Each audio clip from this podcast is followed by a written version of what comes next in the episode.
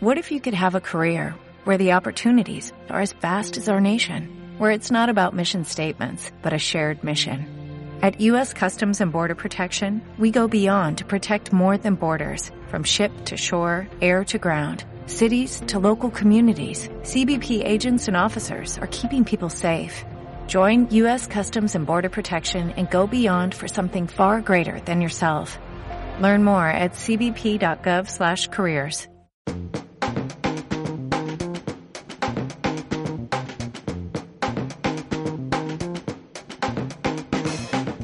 a todos y bienvenidos de nuevo. Somos, como siempre, Sergio Zamora y Bárbara Jimeno. Hola, Bárbara. Muy buenas. Y comenzamos el octavo y último programa de la temporada para hablar, para hablar de Enel, de Endesa y de su red de Innovation Hubs. Contamos para ello con el máximo responsable del hub situado en Madrid, Fernando Sandoval. Bienvenido y muchas gracias por pasar un rato con nosotros. Muchas gracias por invitarme, buenos días. Bueno, cuéntanos un poco, ¿qué es el Enel Innovation Hub Europe y cuál es su principal objetivo? El Enel Innovation Hub Europe es parte de la red de 10 Innovation Hubs que el grupo Enel ha abierto en diferentes partes del mundo para poder identificar la innovación allí donde se realiza y poder identificar soluciones que nos ayuden a resolver los retos de innovación que tienen las diferentes líneas de negocio del grupo Enel. Eh, como tal, nuestra principal responsabilidad es identificar estas soluciones que hayan sido sobre todo desarrolladas por startups y por pymes. Eh, de alguna manera filtrarlas, validarlas y presentarlas a nuestras eh, líneas de negocio, siempre pensando en casos de uso que les ayuden a ellos a resolver los retos de innovación que nos han planteado. Como dices, hasta el momento existen 10 Innovation Hubs repartidos por todo el mundo. El de Madrid, obviamente, junto con los de Silicon Valley, Tel Aviv, Moscú, Río de Janeiro, Santiago de Chile, Catania, Pisa, Milán y el más reciente que es el de Boston. El Hub de Madrid comenzó a funcionar a finales de 2017, ¿cierto? Y está emplazado como nosotros en The Madrid. Por, de todas las posibles ubicaciones, ¿por qué se escoge Madrid?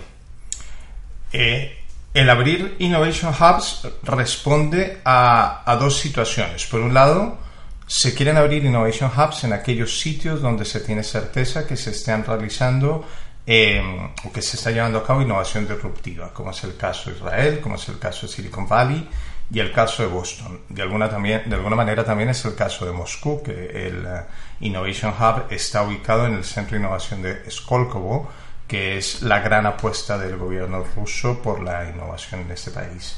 Los otros Innovation Hubs han sido el resultado de prácticas de emprendimiento que ya existían en las empresas del grupo Enel, que se han extraído de las estructuras locales y que se han puesto bajo el paraguas de los Innovation Hubs para potenciar el trabajo que estaban realizando. Con lo que por un lado tenemos aquellos sitios donde se realiza innovación de forma relevante a nivel mundial y por otro lado tenemos mercados que son relevantes para el grupo Enel.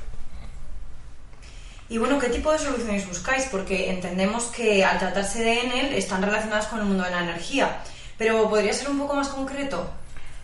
Eh, debemos tener en cuenta que el grupo Enel es una utility verticalmente integrada. Somos hoy por hoy la utility más grande de Europa por capitalización de mercado. Lleva, llegamos a más de 30 países, más de 70 millones de clientes. Dicho esto, estamos buscando soluciones que abarquen todo el abanico, no solamente de, de, de lo que es la energía y la electricidad, sino también lo que es la atención al cliente final y los productos y servicios de valor añadido que le podemos llevar a esta gran cartera de clientes que tenemos.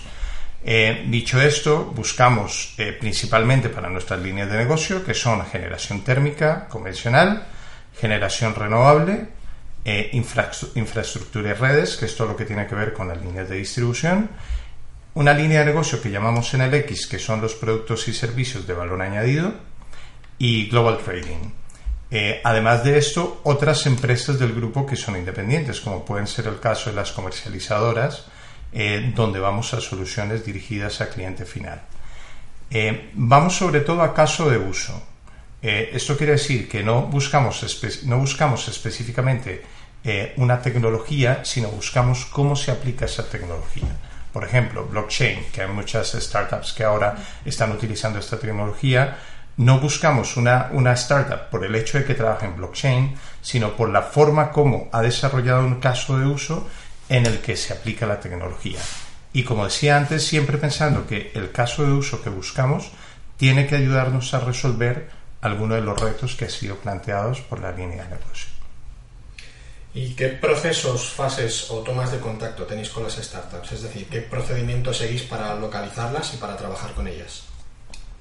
Bueno, tenemos, eh, tenemos todo un proceso de búsqueda activa de startups, eh, esto teniendo en cuenta que vamos a reto, con lo que una vez identificado el reto y validado el reto con la línea de negocio, eh, con un claro entendimiento de, lo que, de qué es lo que se está buscando, pues eh, buscamos con la ayuda de nuestros socios, que en el caso de, nuestro hub es un Limitec, eh, cuáles son las startups más indicadas para, para estos retos.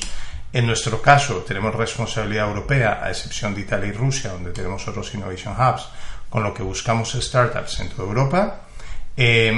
Aprovechamos también los eventos en los que participamos para hacer identificación de startups y para poder eh, construir esa base de datos de la que luego eh, echamos mano para buscar soluciones. Y lo que hacemos es un filtro de cuáles son las startups más indicadas para, eh, para ayudar a solucionar esos retos. Cuáles son las startups que, desde el punto de vista solución, desde el punto de vista atracción, desde el punto de vista equipo, desde el punto de vista estado del desarrollo, de la solución eh, nos van a ayudar a, resolver el reto. Con lo que hay todo un proceso de curación de startups de por medio antes de pasársela a la línea de negocio. Nos gustan las startups que ya tienen eh, una solución, que ya de alguna manera son startups maduras. ¿Por qué? Porque esto nos asegura que es un equipo que ya lleva trabajando tiempo, que está comprometido, que ha cumplido una serie de hitos, lo que nos asegura de alguna manera tracción a futuro y el hecho de que ya tengan un prototipo o, un, un, producto mínimo viable nos asegura que no habrá tanto tiempo para poder llevar una solución a mercado, que de alguna manera es algo que es importante para nuestras líneas de negocio.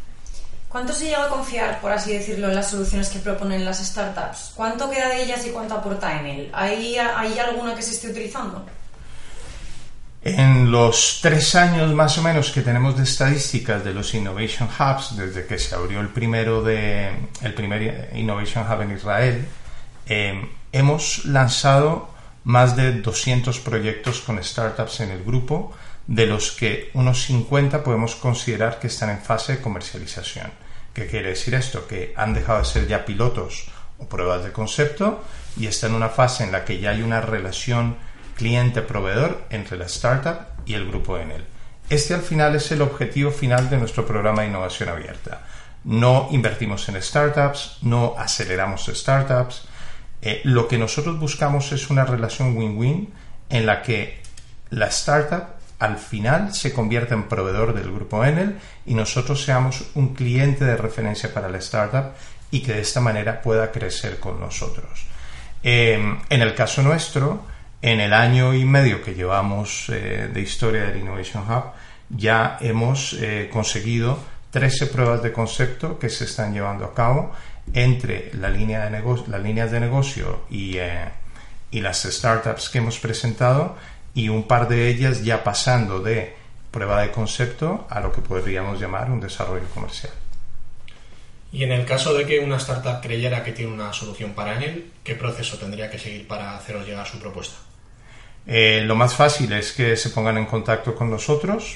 Tenemos dos medios. Uno es emprendedores.enel.com, que es la dirección de correo electrónico que utilizamos en el, en el Innovation Hub Europe.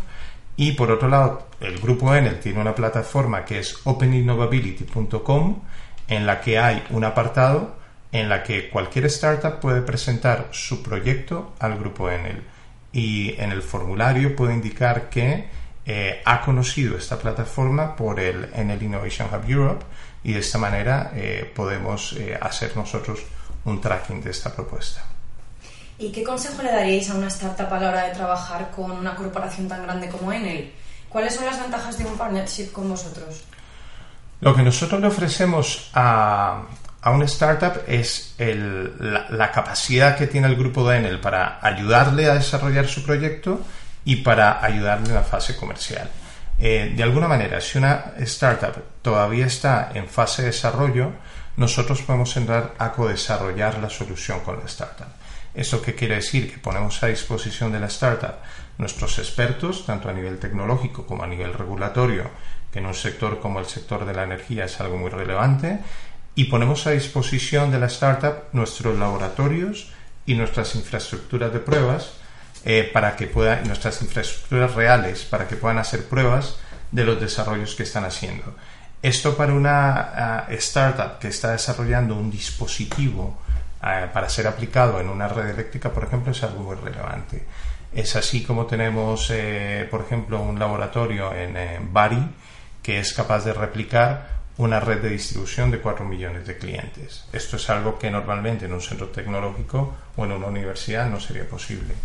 Eh, y de la misma manera tenemos en Málaga lo que, lo que llamamos un Living Lab, donde hacemos pruebas en infraestructuras reales de los diferentes dispositivos y desarrollos de las startups. Eh, esto es desde el punto de vista de desarrollo. Vamos a entrar a desarrollar con la startup. Luego, desde el punto de vista comercial, pues eh, el tamaño y la capacidad que tiene el grupo Enel para que si una solución es exitosa, se empiece a replicar en los diferentes mercados en los que está presente el grupo.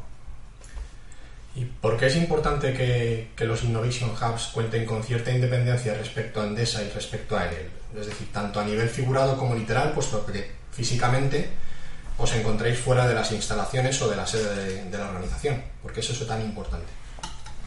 Eh, mm, como Enel Innovation, los Enel Innovation Hubs son una son un grupo que pertenece a Innovation Holding. Como tal, somos un grupo independiente de las líneas de negocio y un grupo independiente de las empresas. Esto nos permite em, flexibilidad a la hora de ofrecer los servicios tanto a las empresas del grupo Enel como a otras empresas que se acercan a nosotros para que les prestemos los mismos servicios de scouting y el hecho de que estemos fuera de las instalaciones de Endesa es una declaración de intenciones hacia el ecosistema. Es el no queremos que las startups vengan a donde estamos nosotros, sino somos nosotros los que queremos estar en el ecosistema y los que queremos estar cerca de los emprendedores. ¿Y cuánto lastre dirías que supone la estructura y la jerarquía de una gran multinacional a la hora de innovar? ¿Y cómo es necesario aplicar en estos casos Open Innovation, innovación abierta? Aquí hay dos cosas a tener en cuenta. Por un lado, Open Innovation eh, está claro que es necesario porque todas las ideas y todos los expertos no están en un gran grupo, eh, eh, por más que sea líder en su sector, como es el caso del grupo Enel, y es lo mismo que pasa con muchas otras empresas que están aplicando ahora Open Innovation. Eh, tenemos claro que eh, las startups son um, más rápidas que lo que podemos ser nosotros a la hora de llevar soluciones al mercado y sobre todo que están desarrollando tecnologías y modelos de negocio que son disruptivos, que son punteros y que puedan ser aplicables a nuestro sector. Por eso es que queremos trabajar con ellos. Ahora, es verdad que trabajar en un grupo eh, tan grande es difícil porque hay procesos, hay procedimientos que es necesario cumplir, que son necesarios cumplir y además hay niveles de aprobación.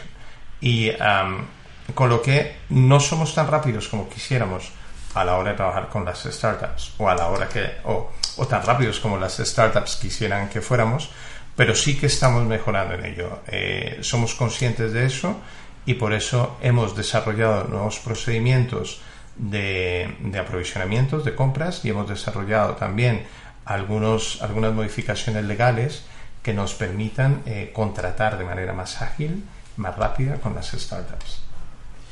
¿Qué tiene, qué tiene de especial el, ecosistema europeo? ¿Qué lo diferencia respecto al de otras áreas geográficas? Ah, bueno, lo que nosotros hemos encontrado hasta ahora y la ventaja que tiene trabajar eh, a nivel europeo es que eh,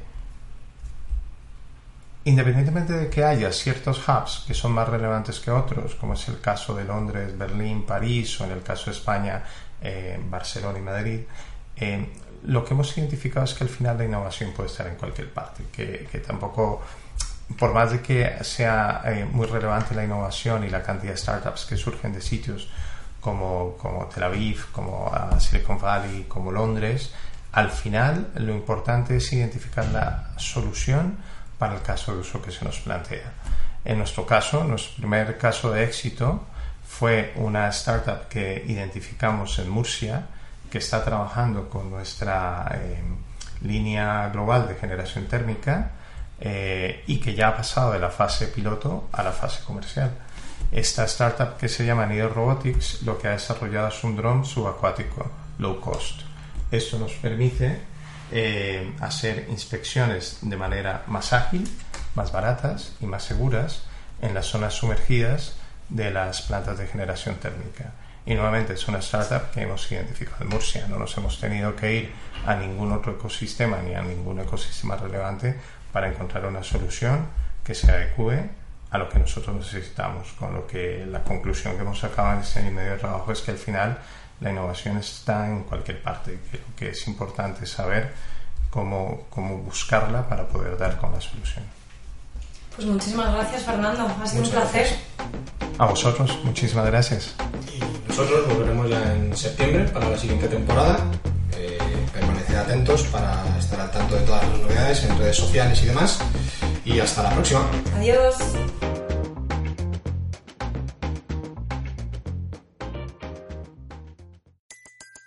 Everybody in your crew identifies as either Big Mac Burger, McNuggets, or McCrispy Sandwich. But you're the filet fish Sandwich all day. That crispy fish, that savory tartar sauce, that melty cheese, that pillowy bun. Yeah, you get it.